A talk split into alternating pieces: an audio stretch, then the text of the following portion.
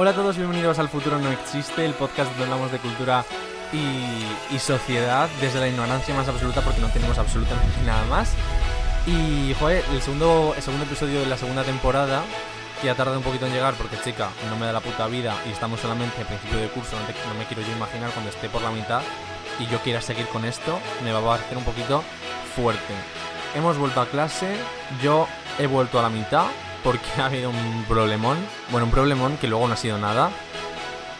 Y parece que, que nos vamos a ir yendo también ya de las clases, porque Ayuso, o no Ayuso, porque se ha enterado vía WhatsApp, eh, el, gobierno de la, de la Comunidad de Madrid quiere, quiere confit- iba a decir confitar, confinar a, a los distritos del sur, tipo pues Vallecas, todo eso, y parece que Alcorcón está también en el punto de mira, y yo tengo mucho miedo. Entonces, a ver qué ocurre y si no, me voy a casa. Hoy vamos a hablar de muchas cosas muy interesantes además. Vamos a comentar un poquito la actualidad que nos rodea, que no es poca. Eh, vamos a hablar de dos temas que uno me parece una maravilla absoluta y Europa está viviendo una auténtica celebración, pero el otro eh, da un poquito a lo mejor de miedo y de temor. Vamos a hablar también de la vuelta al cole, que no es casi vuelta, de racismo, porque hoy ha pasado una cosa por la mañana que, que me ha dicho, hoy tienes que hacer esto porque yo me he quedado anonadado. Y la persona que también está aquí con nosotros ha quedado anonadadísima con este tema y ella es Carla. ¿Qué tal estás? Hola, pues bien, aquí ¿y tú. Pues muy bien, pues aquí igual. Estamos todas aquí. pues nada, ella es Carla, es una amiga mía y, y el otro día, bueno, el otro día, el año pasado, se fue a vivir a los mm, Estados Unidos de América y yo dije, pues chica, en cuanto vuelvas, eh, te vienes aquí porque amiga, eres amiga y ya te crea un- un, contrato de compromiso de tener que hacer esto. Lo siento, pero... eh, Pero no, hombre, yo con ilusión. Escucha, vamos a hablar luego de, de lo de las, de las Américas, de este país tan idealizado que lo tenemos aquí, que luego, eh, pues a ver, a ver qué ocurre y qué pasa. Pero primero vamos a hablar de una noticia que me parece una maravilla abrir el podcast con esto, porque el gobierno de España, véase Pedro Sánchez y Pablo Iglesias, aprobaron el, pasado martes el anteproyecto de la ley, ley de memoria democrática, que atención, me pongo cachondo a lo mejor de pensarlo, prohibirá la exaltación y enaltecimiento de la dictadura, retirará honores a los torturadores, a los torturadores y ilegalizará la Fundación Francisco Franco. Una maravilla. Una maravilla absoluta. Yo no sé qué estará Está todo el haciendo. mundo encantado. Efectivamente, yo no sé qué estará haciendo este gobierno bien, porque yo la verdad de política a lo mejor entiendo tres cuartos. Pero esto- igual. Esto a mí me parece una cosa Esto lo han hecho bien. Esto yo no lo sé, pero a mí me parece una cosa maravillosa. Van a cerrar también lo del Valle de los Caídos y se va a quedar como mm, un cementerio civil o algo así.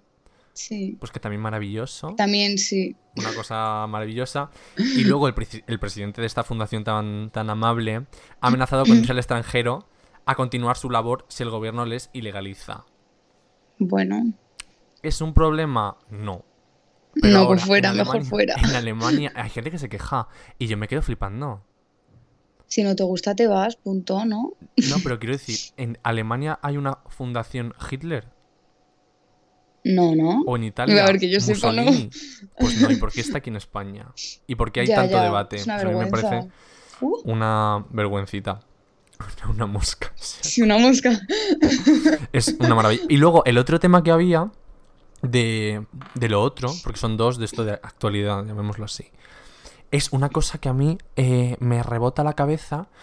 Porque, bueno, desde que empezó la pandemia, uno de los sectores más afectados de todo esto, aparte de los autónomos, que son la última mierda en el mundo de, de todo, y siempre se comen los Sí. marrones, el, el- el sector de la cultura.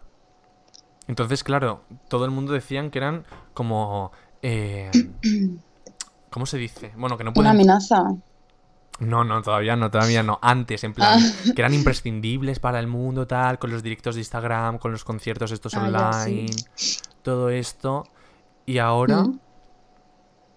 pues hay una campaña de Y ahora criminalización. quieren Echar el cierre. quitar. Sí, Y a mí me parece una cosa una horrible. vergüenza.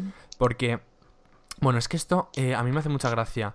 Es que eso se está haciendo desde el gobierno. O sea, la, el est- la cultura es la que más precauciones está teniendo, que si aforos, que si distancia social, higiene, todo esto, Sí. es la que mejor lo está cumpliendo. Porque luego mm, hablemos del transporte público, hablemos de las plazas de toros, hablemos Es del es AVE, de los aviones. Y entonces el gobierno de sanidad está como lanzando campañas para los jóvenes eh, para concienciarles y que les entre en la cabeza que, te- que se pongan la mascarilla, ¿no? Entonces, lo que ha hecho el gobierno de sanidad ha publicado como una especie de GIF o vídeo en Twitter que muestra como una imagen de un concierto y luego seguidamente un señor intubado en la UCI. Que es como mi vida. Como si fuese culpa de un concierto. Claro, digo, Entonces en- cierra una plaza de toros, ¿sabes? Exactamente, digo, ¿en qué momento se ha visto, o sea, en qué momento ha saltado una noticia de no sé cuántas personas se confinan por precaución porque ha habido un positivo en este concierto? Ya, ya. Cuando no ha habido de eso, entonces, ¿por qué están sacando cosas de conciertos? Sácalo del transporte público, sácalo de las... Efectivamente. Lo que has dicho tú, eh, las corridas de toros, pero es que esto, como si fuese un poco de transmisión del virus, yo no entiendo qué está pasando. Y luego el problema es que, claro, se criminaliza esto como foco de contagio, pero luego lo que decimos, el AVE, el metro, el avión, todo El esto, avión, sí. va Que sentadito no hay y no pasa distancia nada. ni hay nada. Efectivamente. Tú cuando viniste aquí a España, vamos, vamos a ir mm, hablándose un poco. Cuando viniste aquí a España de Estados Unidos, de estar viviendo allí un año estudiando, ¿estaba vacío? ¿O había poca Eh, gente? Pues yo cogí dos aviones y la verdad que estaban llenos los dos. O sea, que no había distancia y además, como era un viaje largo, también teníamos que comer y quitarnos la mascarilla para comer, Claro. obviamente, y no había distancia. Y eso además eh, sin haberse acabado el estado del arma, ¿verdad? O sea, viniste el 14... El ¿no? 12, bueno, el, sí, el 14, el 14 de junio. Bueno, hay una anécdota graciosísima con eso. Hay una anécdota graciosísima. Que yo Ah, bueno, que no sé si has explicado, pero que estaba un año en Estados Unidos. Ah, sí, no sí, si claro, claro, sí, lo he dicho, lo acabo de decir. Ah, vale, vale.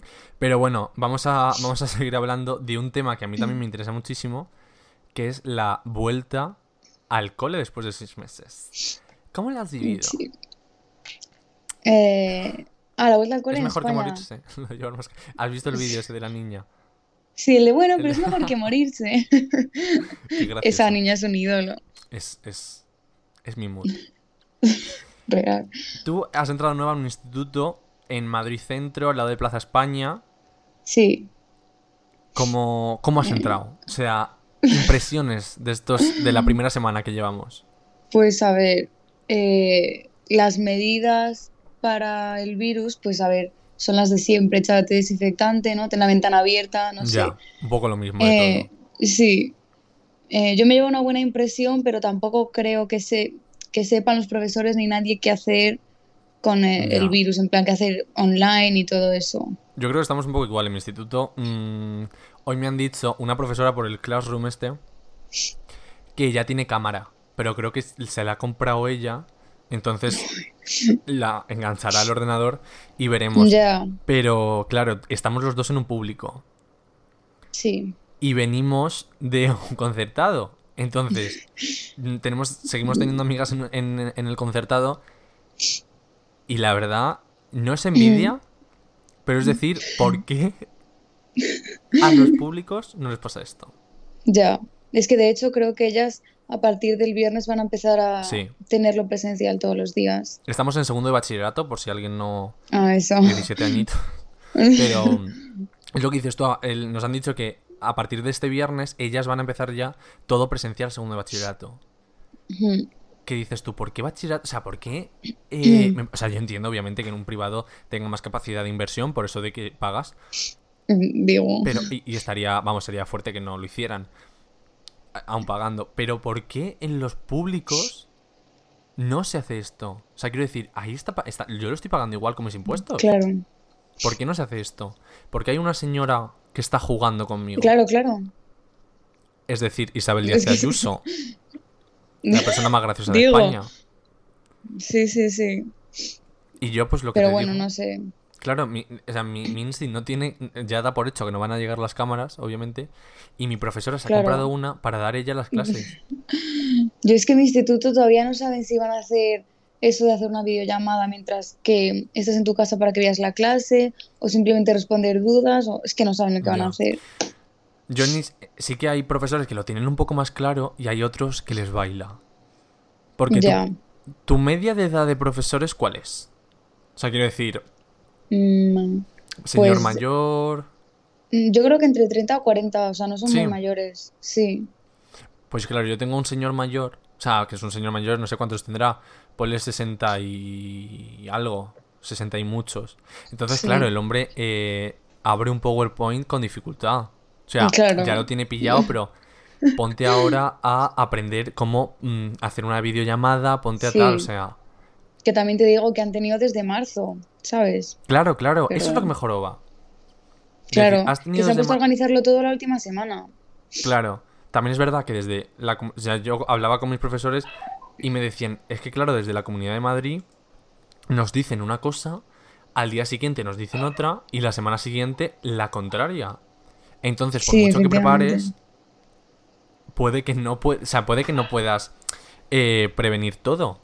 Pero sí que es verdad que a lo mejor un par de escenarios tendrían que haber controlado. Sí. ¿Y tú sabes quién es tu coordinador COVID? Ah, yo no. No. No se sabe, ¿no? O sea, pero ¿tenéis enfermería en el instituto o no? A ver, es que yo llevo en este instituto dos días, es un instituto un poco grande, entonces yo todavía no sé. No está controlado. Yo creo bueno, que no. O sea, yo creo que no tenemos enfermería, pero a lo mejor sí, no sé. claro, es que en el mío no hay enfermería y, y se supone que el coordinador COVID es un profesor normal. ¿Qué quiero decir? ¿Cómo va a ser un profesor normal si no tienen ni idea? O sea, si ni los sanitarios tienen ni idea de cómo hacerlo, pues ¿cómo lo va a Claro. hacer un profesor? Sí, yo creo que el mío es el de jefatura, pero no Hmm. sé. Pues, y tu horario es, es eh, un día sí, un día no, semipresencial, ¿no? Sí, Y te han dicho ya el horario y todo eso.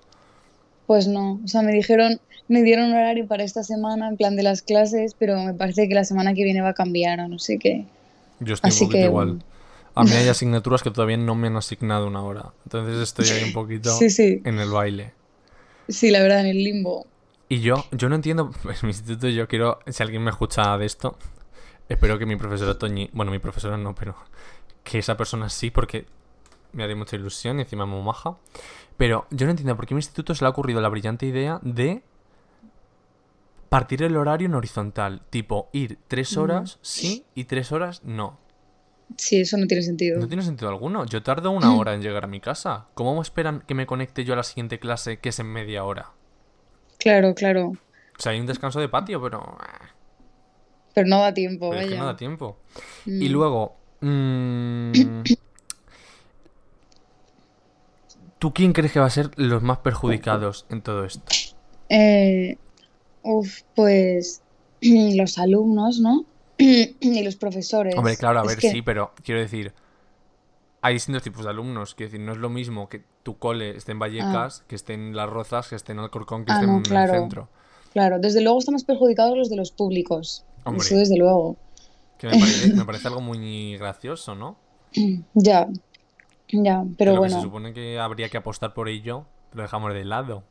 efectivamente. En fin, será fin. Encima luego la Comunidad de Madrid mm, se la bufa todo. Anuncia, anuncia que va a anunciar cosas y luego no, no anuncia nada. Sí, o que va a contratar a profesores Como- sí. Es como pues los mitos griegos, y... un poco igual. Y luego, a mí una cosa que me, que me daba como intriga, es decir, en el momento este cuando estuvimos todos encerrados en nuestras casas, tal, no sé qué. Para empezar, ¿cómo Mm. lo vi- lo viviste allí en Estados Unidos? Porque a ti te pilló ahí la mitad, ¿no? Sí. Eh, pues a ver, Y en la espera, época... espera, no me contestes. No me contestes. Ah, Por favor, que hacer un poquito de. Pero, eh, y también, en, en- Claro, cuando nos pilló la cuarentena, eh, tanto tú como yo estábamos con el curso prácticamente a la mitad. Y Sí. cómo lo organizaron allí y cómo se organizó aquí. Para tener un poquito las dos perspectivas y a ver quién lo hizo mejor. Un. eh, vale. versus. Pero eso va a ser luego cuando empecemos a hablar de, de Estados Unidos. Pero antes, eh, bueno, como esta eh, temporada yo quería traer como todas las semanas a una persona. Entonces mi idea es que eligiese dos canciones para escuchar durante el podcast. Y que fuesen así, en plan, de la nada, que se te ocurriesen, la primera que se te ocurra, que me la digas Que elija yo canciones. para poner ahora de entre medias entre esto y el siguiente tema. Ay, pues se me está viendo a la cabeza la de La de Those Little Things. Es que sabía que ibas a poner esa. Es que, es que se me ocurre. Es una maravilla de que se me viene a temazo. la cabeza. Es una maravilla de temazo. Y es de Ramón Mirabet. Es una maravilla. La escuchamos. ¿Dónde la escuchamos por primera vez? Es que me pongo a llorar. Eh, ay, espera, ¿dónde la escuchamos? Eh, fue en la azotea. Espera, no, no. no, la primera. O sea, ¿cómo conocimos esa canción? Ah, ah, uy. Vale, pues la conocimos en el teatro eh, viendo a ver la obra Capullos que vuelan. De Luis Mosquera. De- Sí, Gran, gran. ¿Cómo se dice? No un sé. referente. Gran referente, para empezar, No gran referente y patrón de este podcast. A lo mejor patrón no, pero yo sé que su presencia está salvaguardando todo Esto sí. esto. Bueno, Sí. en fin, dejo de ya de hacer el gilipollas un ratito. Y nada, que vamos a escuchar la canción y ahora seguimos. I remember that first summer Sitting on the dog you said Open up your heart Even good things can leave scars Don't be afraid Oh.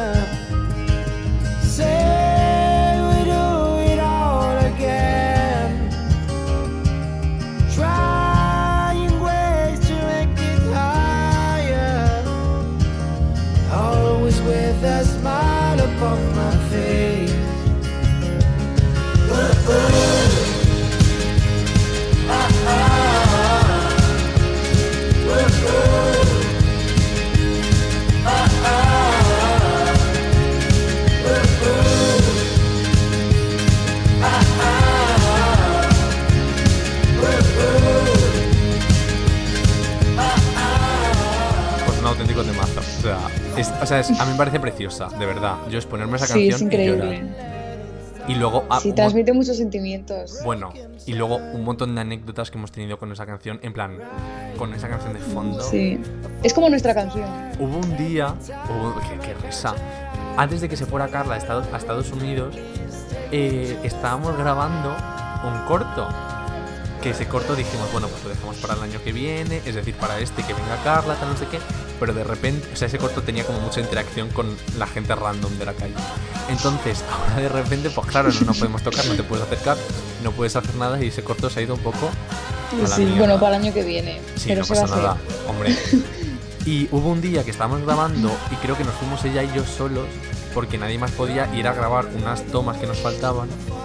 Y ese día creo que quisimos cenar, en plan dijimos, venga, vamos a cenar, pero vamos a cenar barato. vamos a cenar barato. Y lo cuentas tú, lo cuento yo. Venga, cuéntalo tú, que te lo cuentes mejor. Y de repente, claro, estamos paseando por Malasaña y vimos un día, que, que era un día mm, expreso o algo Eh, así. no, sí, sí, pero vegetariano. No sé lo que era, era algo como, ¿no? Bio. Veggie, sí, ah, eso, así. bio, Entonces era dijimos, bio. venga, vamos a pasar. Y estamos dando así vueltas, tal, digo, en plan, comprarnos un sándwich, un tal, y de repente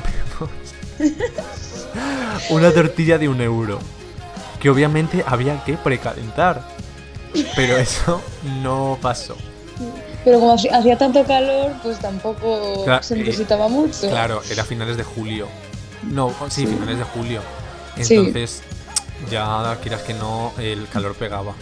Entonces nos compramos una tortilla de, de un euro cada uno. Y hay un hotel en Madrid que tiene una azotea preciosa. Que no vamos a decir cuál es, porque no queremos que Eso se era lo que te iba a decir, que no. Con esta afluencia de, obviamente, es nuestros oyentes. E imagino que vamos. Y no queremos que se pete. No, no, no, no. Es No, no, un no queremos, desconocido no. de Madrid y nuestro. Ay, qué divertido fue ese día. Pues- Es que. Claro, íbamos, tú ponte, ¿no? Íbamos con el trípode, íbamos con la cámara en plan la reflex. ¿Y qué más íbamos? Bueno, la mochilita cada uno con que si el guion, que si tal, que si no sé qué. Entonces, nos metimos la, la tortilla en la mochila y nos fuimos a la azotea de ese hotel, que tienen como una, terraza y tal. ¿Qué ocurre? Que que ese hotel se supone que la- esa zona era solo para residentes, o sea, para huéspedes. Y nosotros con nuestro papo nos sentamos cada uno en una hamaca, estiramos los Con pies, nuestra tortilla. cogimos unas llaves y abrimos, apuñalando la tortilla, el cierre hermético que llevaba, porque no tenía abrir fácil, Ay, Dios. y nos comimos la tortilla abocados mientras pasaba el eh, trabajador por detrás mirándonos y todo esto está grabado en vídeo. Me parece Sí. algo maravilloso. Y esto, Buenísimo. si tenéis confianza conmigo, lo podéis ver, creo que en mi private, o nunca lo llegué a subir. Yo lo subí, no sé si tú. Yo creo que no lo subí. Yo subí el otro de la Ah, SMR. el- Qué bueno, sí, sí. Pues bueno, vamos a, vamos a hablar ya de Estados Unidos, que ya lo estamos a lo mejor. Llevamos 20 minutos de podcasts. Sí, Y a lo mejor ya lo estamos eh, retrasando. ¡Ah! Uy, qué golpe Uy. Qué susto. Lo estamos retrasando un poquito. Bueno, Sí, sí, sí. eh, claro, yo imagino que cuando tú se te pasa por la cabeza, o te dicen, o te proponen, o te tal, vete a Estados Unidos un año, tú. Puede ser que te giñas un poquito encima de decir, ¿qué hago yo ahora? O te da vértigo, o Eh. dices, pa'lante. Sí, a ver, a ver. Es que a mí la idea de irme a Estados Unidos la llevo teniendo, o sea, fue idea mía, pero la llevaba teniendo muchísimo tiempo, en plan desde que era pequeña, y ya cuando daba más vértigo era el momento de, va a pasar de verdad, me voy a ir a lo mejor en un mes, y ahí sí que era una sensación interesante, en plan, no sabía, o sea, a mí lo que más miedo me daba era que cuando volviese, pues perder un poco la vida que tenía, más que irme y no sé. Claro, porque al final estar, claro, encima, sobre todo en estas edades, me dices que es con 40 años, digo, bueno, pues. Pero con estas edades que cambiamos mm, cada día, todo el tiempo, Sí. pues sí que. Sí, sí, porque yo decía, yo decía, si me va mal ahí, pues bueno, me va mal un año, pero es que luego vuelvo, ¿sabes? Claro. Pero luego vuelvo y me quedo sin nada y Ya, eso es un poco la jodienda. Y todo esto, tipo, el, lo que viene siendo el papeleo, el inscribirte en alguna organización de estas, eh, todo esto, ¿cuándo lo hiciste? ¿Un año antes o algo Pues- así? eh, sí, yo creo que lo hice más o menos con un año o un poco más, bueno, con más, más de antelación, un año y medio de antelación. Y bueno, digo la agencia y todo eso.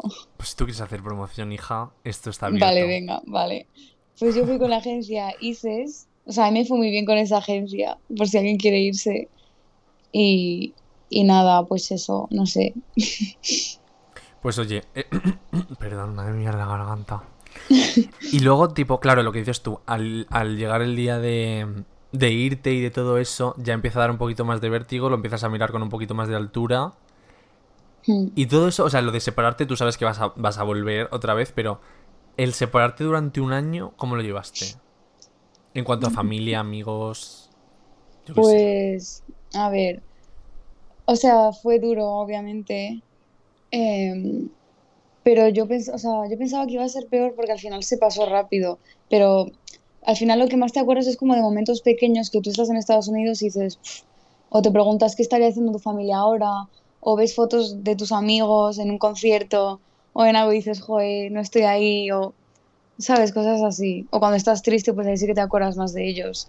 ¿Y tú te Pero- sentiste tipo desplazada alguna vez? O sea, a ver, vamos a mm, poner un poco en contexto. Ella y yo estamos en un mismo grupo. Somos en ese, en, es- en esa, en- por aquel entonces éramos seis personas o algo así en el grupo todos. Eh, Sí. ¿Tú te sentiste alguna vez que dijese, joder, me siento como desplazada de la vida? ¿Sabes? En plan, o Eh. llegó algún punto que dijiste, joder, es que cuando vuelva no va a ser nada como antes. O sea, ¿te refieres a si me sentí desplazada cuando volví? ¿O No, no, no, cuando estabas allí, y allí a lo mejor dijiste, Ah. joder, es que esto eh, ya no hay punto de retorno o Mm. cuando vuelva mm, Ya. va a ser una mierda. Vale, o sea, desplazada en cuanto a mi vida en España, no desplazada allí con mis No, amigos de claro, allí, ¿no? claro, claro. Vale, pues hubo momentos, o sea, a ver, yo hablaba con la que más contigo, eso ya lo sabes, pero había gente que como que no me hablaba o no hacía videollamadas y a veces cuando hacíamos una llamada a todo el grupo, o sea, a lo mejor la primera llamada que hicimos todos juntos fue siete meses, cuando yo llevaba ahí siete meses.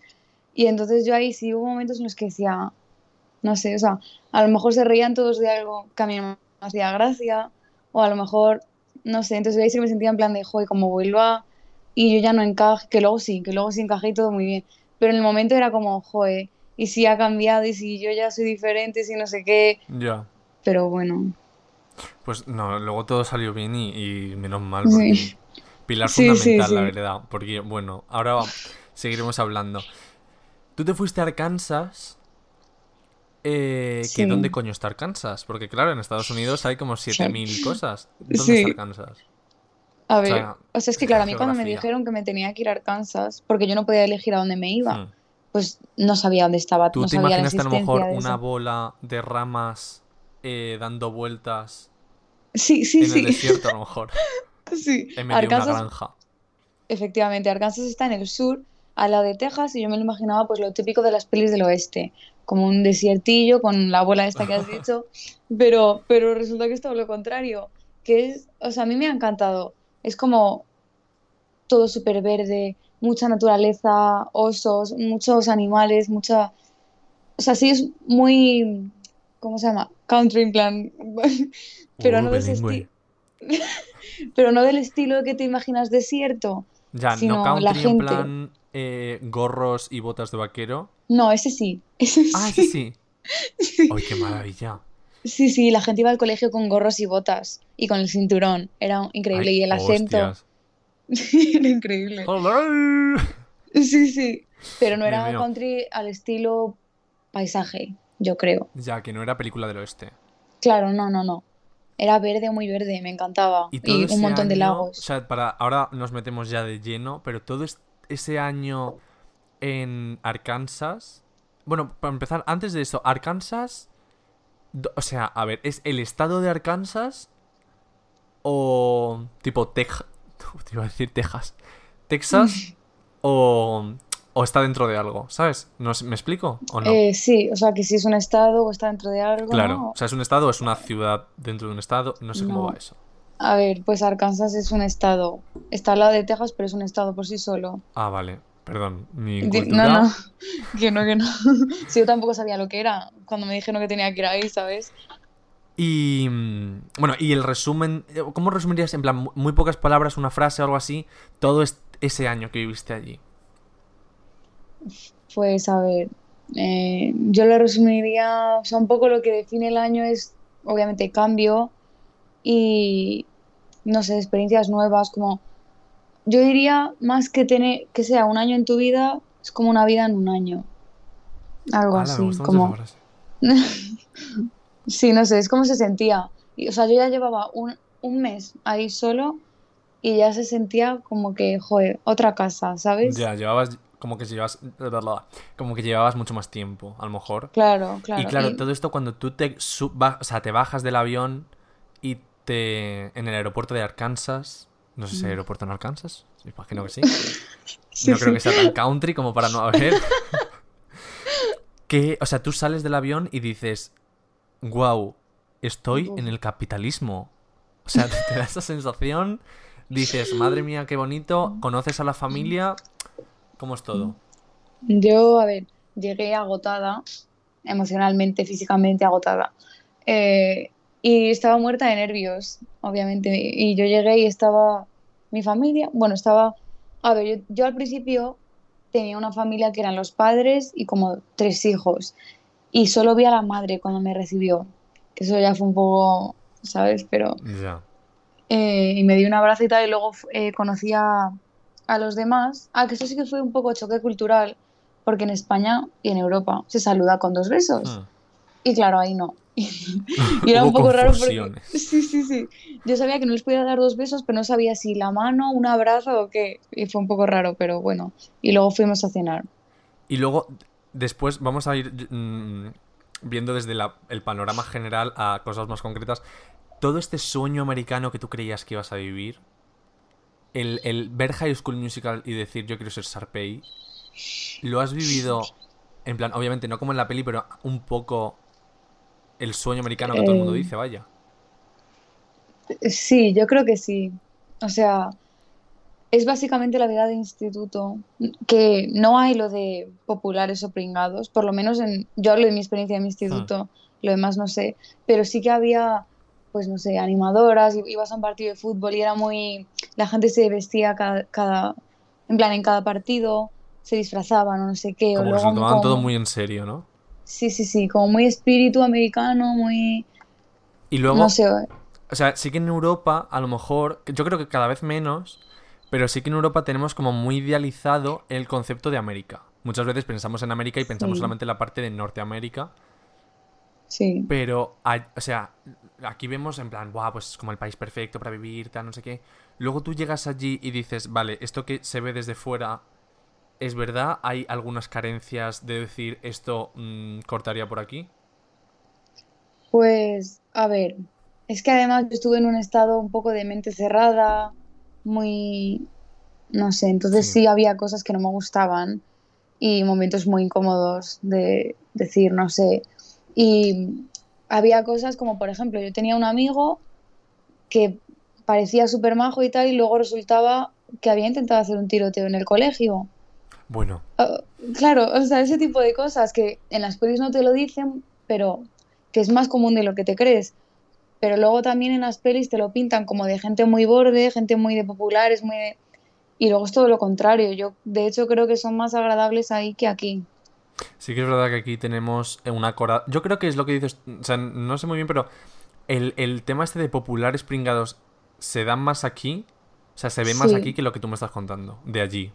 Sí, claro, porque ahí no te conocían y ya te podías sentar con ellos a comer. O, o, por ejemplo, alguien en los pasillos que no habías visto nunca podía venir y decirte, ay, qué guapa estás hoy, o me gusta tu camiseta, alguien que no conocías. Y luego, claro, en todo eso, al- a la hora de socializar en el Insti y todo eso, yo sí que he visto vídeos o testimonios de gente o tweets de gente que va allí a América o de hecho algún TikTok o algo de eso, que dicen como que al ser española, a lo mejor están como más mm, reacios a...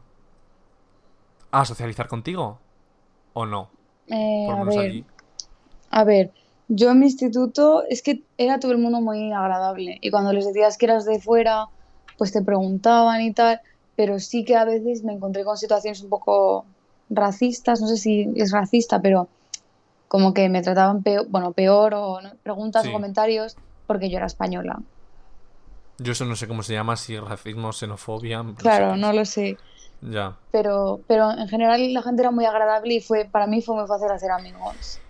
Y luego todo esto que dices de, de la mentalidad del Estado y todo eso, yo, eh, al- o sea, todas las partes estas del sur sí que son como más de mente cerrada, ¿no? Sí, Pienso. Y Sí, sí, entonces sí. todo esto del tipo, el racismo que se, que se ve muchísimo con lo del Black Lives Matter, eh, la homofobia, el, mach- el machismo, todo Sí. eso se ve allí, es mm, a lo mejor con todas las protestas esto, obviamente se ve mucho más, pero es algo parecido, por lo menos. O sea, ¿te refieres que si hay protestas? No, si había tipo, pro- o sea, aunque obviamente no protestas, pero tipo, eh, en cuanto a situaciones de racismo, de homofobia, machismo, Ah, todo esto se ve más que aquí, en plan, en cuanto, obviamente, a tu círculo de, de personas Sí. o de edad. Pues yo creo que sí que se veía bastante, porque además yo vivía en un pueblo muy pequeño, entonces ahí, pues no sé, eh, situaciones homófobas, o sea, yo tenía amigos del colectivo y sí que lo pasaban mal a veces, o vi un caso de un colegio de al lado que a un chico que era nuevo y que dijo que era gay le lanzaron un puré de patatas. Uy, la O, sí, o comentarios como, esta expresión yo no la había oído en mi vida, o que algo que parecía, que les parecía raro, que les parecía, que parecía que eras tonto, tal, no sé qué, decían, eso es gay, o como de, oh, eso es gay, como gay de, ¿sabes? No había oído Sí. nunca esa expresión. Sí, luego racismo, mucho, mucho. O sea, había racismo contra mí también a veces. Y, perdón. Tú- en tu grupo, o sea, no, no sé si tenías como un grupo así más cerrado, era más con gente dispersa. Sí, es que hay, sí, era con gente dispersa. O sea, no es muy común tampoco tener grupos, grupos como aquí, ¿sabes? Ya. Y pues en, en- en esa situación, ¿tú te relacionabas así en plan de vez en cuando con eh, ya sea personas negras, eh, latinoamericanas, Mm, mm, toda esta, el colectivo que puede ser racializado? sí, pues personas negras en mi instituto había a lo mejor una o dos. Hmm, Y, y estuve con uno en una clase, sí que hablábamos un poco, pero tampoco me relacioné mucho. Y luego con personas latinoamericanas, pues sí, me relacioné ya más en el segundo eh, semestre y, y muy majos. Pero, pero sí estaban solo entre ellos porque a lo mejor ellos sí que sufrían más racismo que yo, porque tenían otro color de piel o... no y sé. toda la zona de que vienen, mm, yo que sé, de eh, Suramérica. Uy, Suramérica. Sudamérica. que, que todo Sí. esto con Trump y todo está como muy criminalizado todo el tiempo. Sí, sí, pero es que a lo mejor ellos habían nacido ahí, llevaban Claro. toda su vida ahí, pero igualmente eran racistas, ¿sabes? Claro, al tener origen, a lo mejor yo que sé, de tus padres, tus abuelos, tu tal. Claro, sí, sí, sí, sí. Y el color de piel y el acento, Claro. Y se ve mucho más que aquí, claro, imagino. sí. Y luego Sí, la yo... No sé. Ay, perdón, perdón, ibas a decir algo. No, no, no, es que no sé, estas son como comentarios, tampoco yo creo que les despreciaban en plan de les veían por los pasillos, pero bueno, es que no sé. Está como a lo mejor muy normalizado y lo que tú Sí. dices, comentarios de ese tipo. Luego la Sí. familia, eh, la llegada a casa, dices que te fue a recoger solamente la madre al aeropuerto. La llegada a casa, ¿cómo fue? ¿Estaban todos ahí esperándote? ¿Una fiesta? Pues a ver, a ver, es que, bueno, para empezar me cambié de familia, pero la primera, eh, pues, o sea, me recibió la madre y luego ya fuimos a ver a los demás y fue normal, o sea, no hubo ninguna fiesta, fue un poco incómodo al principio, que fuimos a cenar y, y en el coche pues hablaba conmigo la hermana pequeña que tenían y los padres la regañaban porque hablaba mucho, ¿sabes? Y la mandaban callar, entonces todos callados así. Uy, Sí, y luego fuimos a cenar y el padre parecía que no quería estar ahí y comiendo súper rápido y nada más comer quería irse. Yo todavía con mi media hamburguesa ahí, que, o sea, como que parecía que no tenían interés en conocerme. ya Pero- que están un poco incómodos a lo mejor. Sí, no sé, pero luego al final, al principio me parecieron majos. Y luego al final sí que hubo a lo mejor un pequeño conflictillo Sí, y te cambiaste de familia. ¿Cómo sí, fue? O sea, yo creo que esto es muy interesante a la par que eh, traumático. sí fue, sí. ¿Cómo fue todo esto, el proceso de decir, quiero irme de aquí y cómo encontraste a otra Eh, familia? Vale, pues, o sea, esto todo empezó en el colegio. Yo todavía ni tenía la idea de cambiarme de familia, porque siempre en la agencia lo que te dicen es que tú tienes que adaptarte a la familia y por muchas diferencias que tengáis, pues tenéis que arreglarlo y que cambiarte ya tiene que ser una situación extrema como que no te den de comer y tal. Entonces yo ni me lo planteaba. Claro. Pero bueno, vino una coordinadora del colegio, que ta- ella también era latinoamericana y era un poco para ayudar a la gente latinoamericana o de otros países de habla hispana, yo creo. Sí, Y entonces la empecé a contar un poco mi situación con la familia y fue ella la que empezó a decir que, joder, que eso no es normal, que tal, que tú estás aquí para, no sé, divert o sea, sí tener una vida familiar, pero también estar en el instituto. Y, y me sugirió la idea de cambiarme de porque familia. ellos también te ponían como muchas limitaciones a la hora de eh, quedar con tus amigos, salir con Sí. ellos. Sí, el tema era que, o sea, yo quería a lo mejor irme a un club en el colegio, porque hay un montón de clubs y lo que te dicen en la agencia siempre es que te metas en clubs para hacer amigos y yo quería pues tener la experiencia de diferentes cosas y mi familia no me dejaba, se enfadaban porque tenía esta cosa, luego tenía un amigo y no me dejaban quedar o no me dejaban, o sea, siempre querían que me llevasen mis amigos en coche, pero claro, no podía ser chico, no podía ser por la noche, no podía, entonces ya me limitaba. Ya eran con muchas limitaciones para eh, tener 16, 17 años, Claro, y que voy ahí no para estar en una casa, sino para hacer cosas. y relacionarte y sobre todo, que es lo que importa, relacionarte con, con la gente de allí. Claro, y hacer la vida en el instituto, que al final eso, en eso consiste el programa. Entonces hablas con la coordinadora, te dice, oye, mira, esto no está bien, te planteas cambiarte de familia.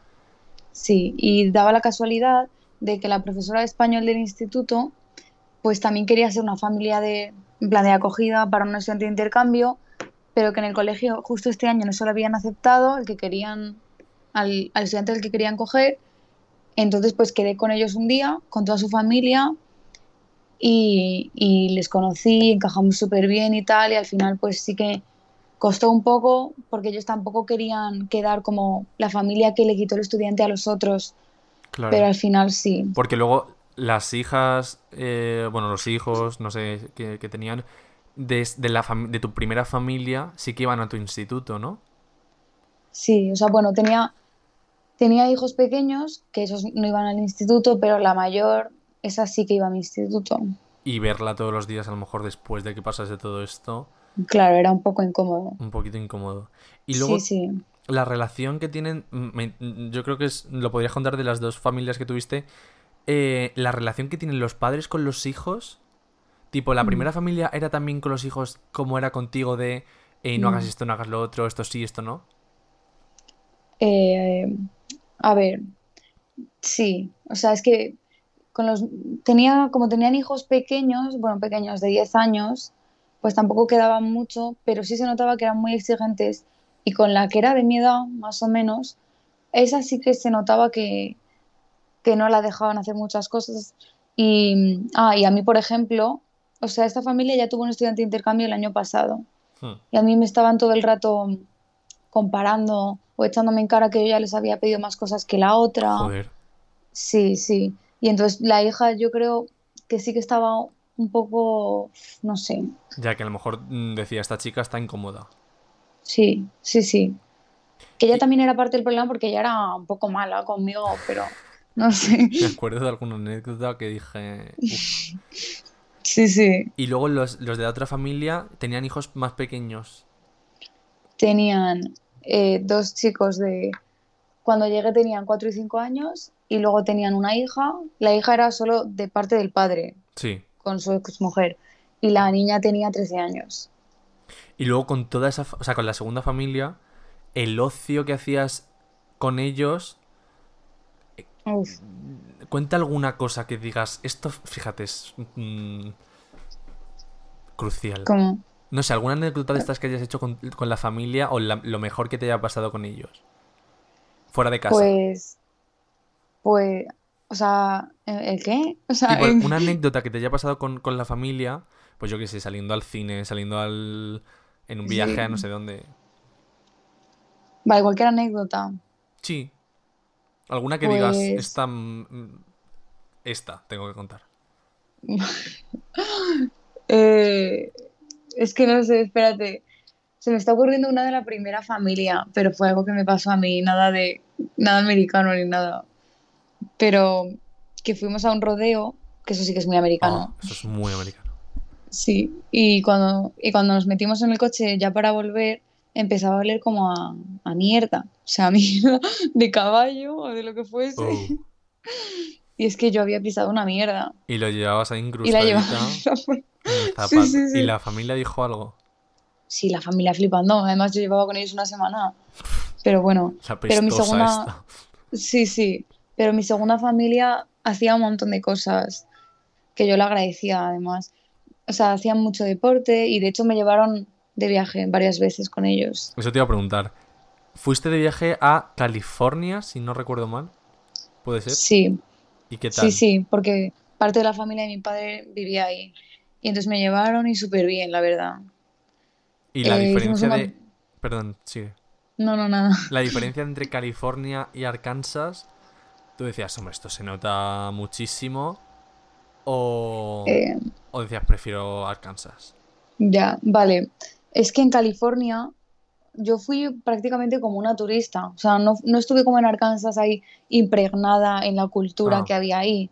Entonces, solo estuve con mi familia y con sus padres, así que tampoco pude ver bien la cultura, pero sí que se notaba a lo mejor por la calle, veas a una chica con un pantalón más corto, como se llevarían en España, y en Arkansas a lo mejor no. Era mucho más abierto. Sí, porque es una ciudad grande, Claro, claro. claro. Pues mira. Y luego, ya quería hablar yo del sistema educativo, porque nos estamos quedando un poquito sin tiempo. Sí, sí. El curso, ¿cómo se organiza? O sea, ¿en qué consiste un curso? Y, Eh, espérate, mm, doy varias preguntas y ya. Eh, tipo, ¿en cómo, ¿cómo se organiza un curso? Y luego el horario o las clases o todo esto, ¿cómo son? Y las diferencias que tienen de aquí con España. Pues, o sea, a ver, es que esto también depende del colegio, pero el mío lo que hacía era, había dos semestres y, y obviamente tú podías elegir las asignaturas que querías, pero algunas eran obligatorias porque tú necesitas una cantidad de créditos para graduarte. Sí. Y obvia- obviamente lengua, mates te dan más crédito que fotografía. Pero, mm, entonces, bueno, elegías unas asignaturas para el primer semestre y luego otras para el segundo. Y el horario era ¿El pues horario podías configurarte tú las clases o te lo daban directamente? que si podías elegirte las clases, Sí, tipo, pues yo a primera hora quiero esto. Ah, no, no. No, Tú no. podías elegir las clases que querías, pero no podías elegir ni el profesor, ni la hora, ni nada. Claro, es que el otro día me dijeron, no, es que en Estados Unidos eh, se hacen ellos el horario en plan de eh, deciden a qué hora ir cada. O sea, que, No. a qué hora ir a cada clase. Y claro, yo me quedé un poco así, digo, ¿cómo? Digo, ¿qué es eso? Sí, no, eso no lo hacen. Sí, sí, sí. Pero ahí la verdad que hay mucha, mucha variedad de asignaturas. O sea, tienes periodismo, tienes fotografía, tienes una Todo cantidad de deportes. instituto. Sí, sí, sí, sí. O sea, como clase, que te cuenta Sí. como clase, o sea, no como extraescolar. Una cantidad impresionante de deportes, tenías coro, banda, una que era como de hacer voluntariados y proyectos que yo estuve en esa, otra era como de niños, como que ibas a una guardería y no sé, había un Y montón todo de esto son como eh, pues las típicas eh, optativas que tenemos aquí de, pues yo que sé, artes escénicas, eh, latín, todo esto. Religión, sí. Religión, religión. Muy importante. Pues oye. Sí. Y luego, eh, el- eh, o sea, las diferencias que digas tú, esto está mil veces mejor planteado que en España en cuanto al sistema educativo. Uf, Muchas cosas. pues sí, muchas, muchas cosas. Eh, para empezar, lo de que hay una cantidad tremenda de asignaturas y, y te pueden becar, obviamente, por cualquier cosa, pero luego también es la forma de educar, los profesores, se nota que, o sea, tú te hacen entenderlo, te hacen que te guste, que te interese, y no hay libros en ninguna asignatura, en Es ninguna. todo por lo que los contenidos que crea el, el propio profesor, ¿no? Claro, sí. Al profesor, por ejemplo, le dicen, tienes que estudiar del romanticismo hasta ahora, y el profesor lo enseña como le da la gana. Ya. O por ejemplo, en la, yo lo sé bastante bien porque además mi madre era profesora y ella daba español y por ejemplo una actividad que hizo fue comerse las uvas en clase, porque era una Ay, tradición cultural en. España. Sí, sí, como ese tipo de cosas. Y la Navidad, fíjate, esto no lo tenía yo en el guion, pero es que Ah, muy interesante. ¿La Navidad cómo fue? ¿Cómo fue la Navidad y el fin de año? Pues, pues, o, em, una fantasía, en plan lo decoraban mucho y muchos villancicos, mucho hacer galletas. Madre mía, es que es Eh, mi sueño. Sí, sí, sí, la verdad. Y además yo año nuevo lo pasé en California. Eh, Pues, y muy guay, la verdad. Villancicos a todas horas. Y luego, ah, es que además hay, bueno, esto no tiene nada que ver, pero me estoy acordando, que, Cuéntalo. que hay como, durante todo el año es como que pasa algo siempre, ¿sabes? Llegas en agosto y se están preparando ya para Halloween. Luego pasa. Halloween, sí. Luego nada más pasar Halloween se están preparando para, en plan, acción de gracias. Que eso también es interesante. Joder. Eh, o sea, que no siempre sé tienen una fiesta, una celebración sí. puesta en mente para, para ir Sí, sí, luego Pascua. Lo celebran todo muy a lo grande. ¿Y alguna fiesta de estas de instituto? Claro, a ti se te canceló el, el baile este de fin de curso, ¿verdad? Prom, sí. Y tú hiciste otro con tus amigas. Ah, sí, es verdad. Sí. Sí. Bueno, o sea, pero también el instituto hizo otro al principio de curso, que se fue un poco mierdecilla porque no tenía casi amigos todavía. Pero, sí, y prom era lo importante. Y mis amigas pues organizaron uno en su casa que estaba súper bien. Compraron un montón de luces, globos, comida. Y, y claro, todo el mundo iba con sus vestidos de princesas, de tal. Y nos coronaron a mí y a otra chica que también era de España, eh, las reinas del baile. Y Qué bueno, no maravilla. sé. Y Sí. ahora, y, y eso, lo último ya, o sea, te- mm, dos últimas cosas sobre esto de Estados Unidos. Amigos que te hicieran, que, que hicieses allí, tanto de, eh, que de estos de aquí de España como los de allí, ¿sigues ahora mismo en contacto con ellos? Eh, pues sí, o sea, con mi familia americana sí que sigo en contacto. Y además que el otro día fue mi cumple y me llamaron y tal. Ay, qué Eh, sí. Y con mis amigos pues es más difícil, con algunos más que otros. eh, porque claro, entre que están en, en el colegio y tal, La diferencia horaria que claro. tiene lo a- a- suyo.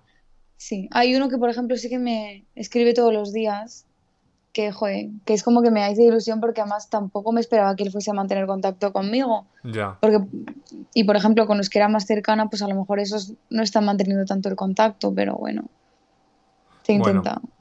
Lo importante es que luego ya, en plan, que vuelvas y te den alojo.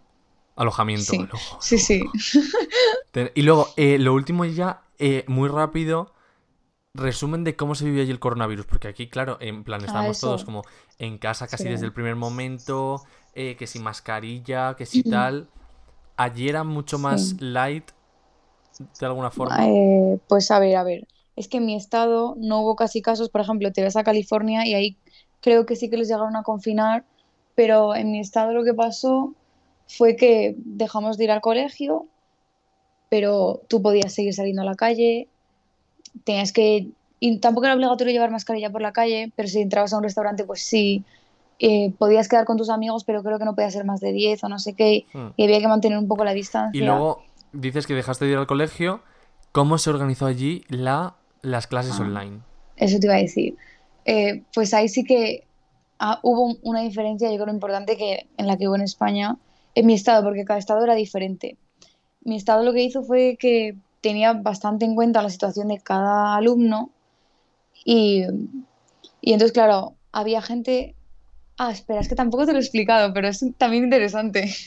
Que en el cuenta, instituto se- notaba mucho la diferencia de, bueno, no sé, clases, no sé cómo decirlo, Sí. pero como gente que tenía menos dinero, por ejemplo, había gente en mi colegio que yo lo sé, que no tenían dinero para el agua en su casa y se iban al instituto a ducharse ahí.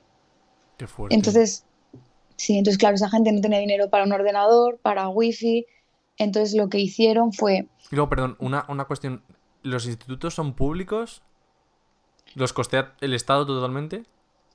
sí, eh, bueno, hay, hay institutos privados, pero Pero el que fuiste tú era público. sí, siempre Vale. hay, por cada comunidad hay uno público y luego ya hay otro privado por si quieres, pero siempre hay público. Vale. Pues ya está. Perdón por la... No, no, nada. ¿Y qué estaba diciendo?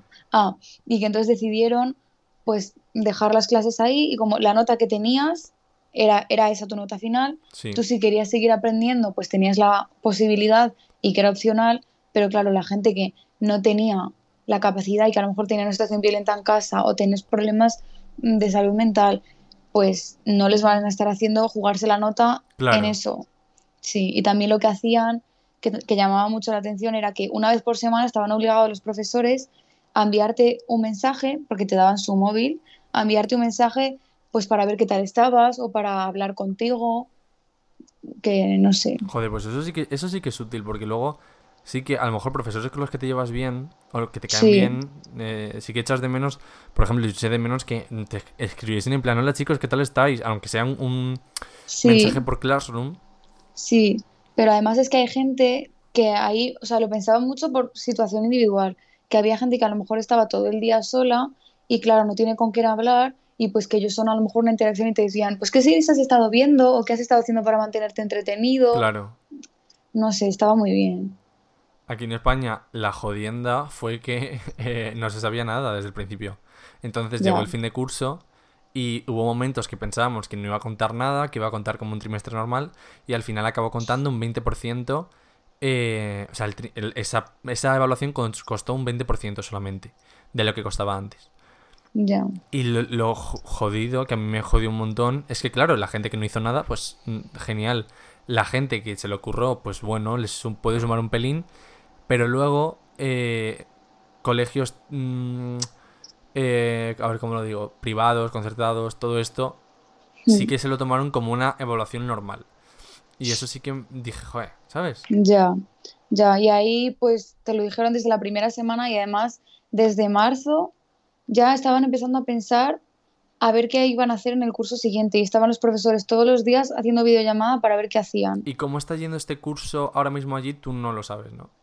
Eh, pues creo que tenías la opción de hacerlo online si querías, pero están yendo allí y, y con mascarilla y con distancia. Y luego los partidos de fútbol, creo que hay un aforo máximo y pues no sé, ese sí, tipo de cosas. medidas normales y ya está. Sí, sí, sí. Pues bueno, pues aquí se acaba el tema de Estados Unidos y vamos con otro que hemos dicho antes, que lo vamos a, a, mm, a ver si lo nos lo quitamos de encima en cinco minutos, que A ver. es el tema del racismo, porque hoy ha pasado una cosa que me he Increíble. quedado muerta, muerta, muerta, muerta. Estaba yo eh, de camino al instituto y entonces yo me meto en Instagram y empiezo a ver historias de, de gente que yo sigo de donde vivo, gente de mi edad. Y entonces veo una y me he quedado, me he quedado flipando.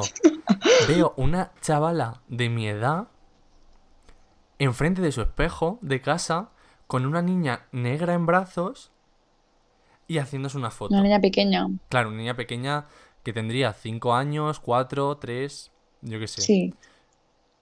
Y, o sea, es como que la han acogido, ella es una familia de dinero y es como que está subiendo esa foto como si fuese una mascota o alguien al que ha salvado ella. No, claro, pero espérate Y- porque no acaba ahí. Porque luego pasas la historia y venía Ah. un vídeo de cómo la niña juega con el perro. Sí, sí, sí. Y luego le das otra vez y ves una historia de la niña dormida en los brazos rodeada de los, los brazos de la chavala rodeada como de peluches tal no sé qué Sí, sí, muy fuerte. entonces es lo que dice Carla Mm. es como estás subiendo una foto de mira qué mona he adoptado a- o he acogido qué rica Sí, como de soy". que mira qué persona, qué buena persona soy, que estoy como, entre comillas, salvando a esta chica. Sin- sin- yo creo que lo pensará sin entre comillas de decir qué afortunada es de tenerme a mí Sí, no o lo sube por eso, como para que la gente vea lo súper solidaria que es. Y claro, yo, o sea, yo el otro, de verdad os lo recomiendo muchísimo. Javi Alonso en, en YouTube tiene vídeos amazing y el último que ha subido es sobre esto, sobre el neocolonialismo y los salvadores blancos.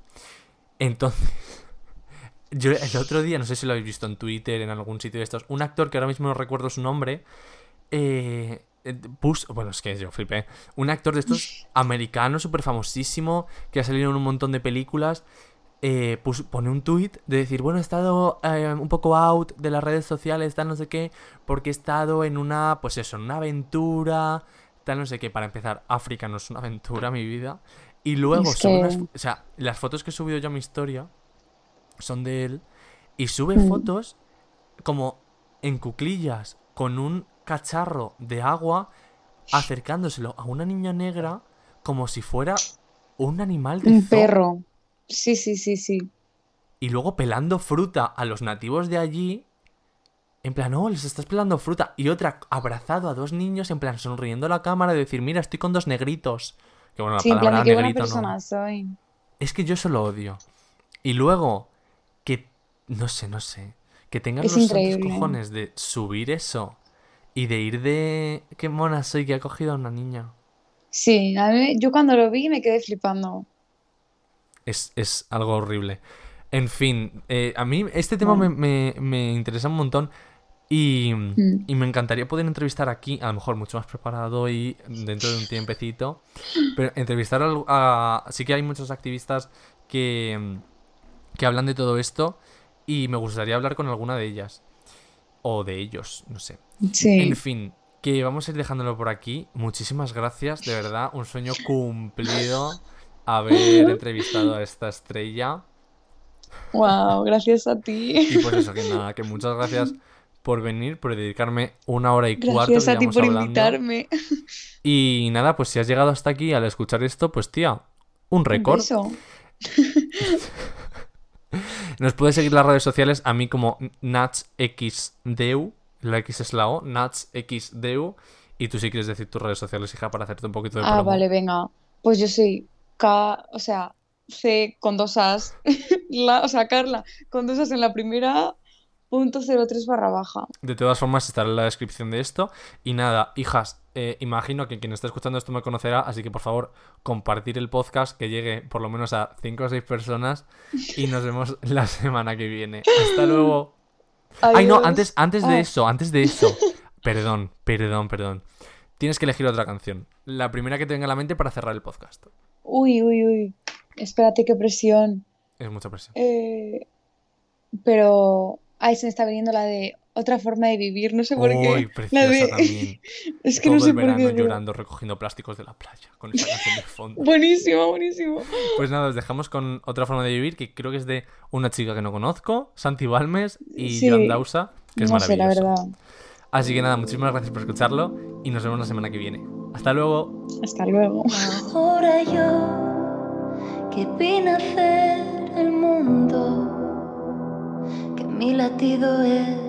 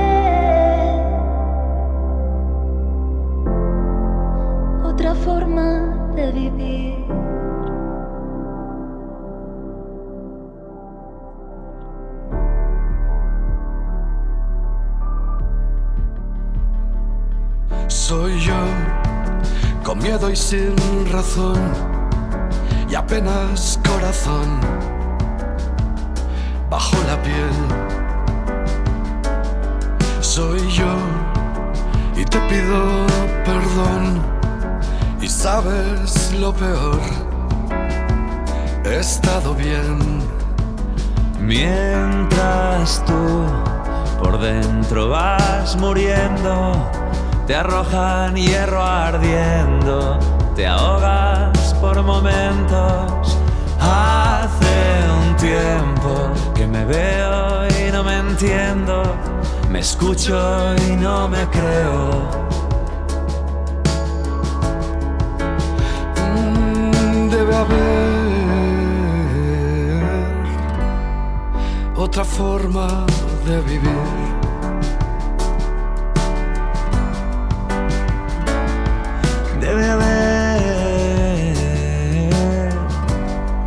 Otra forma de vivir.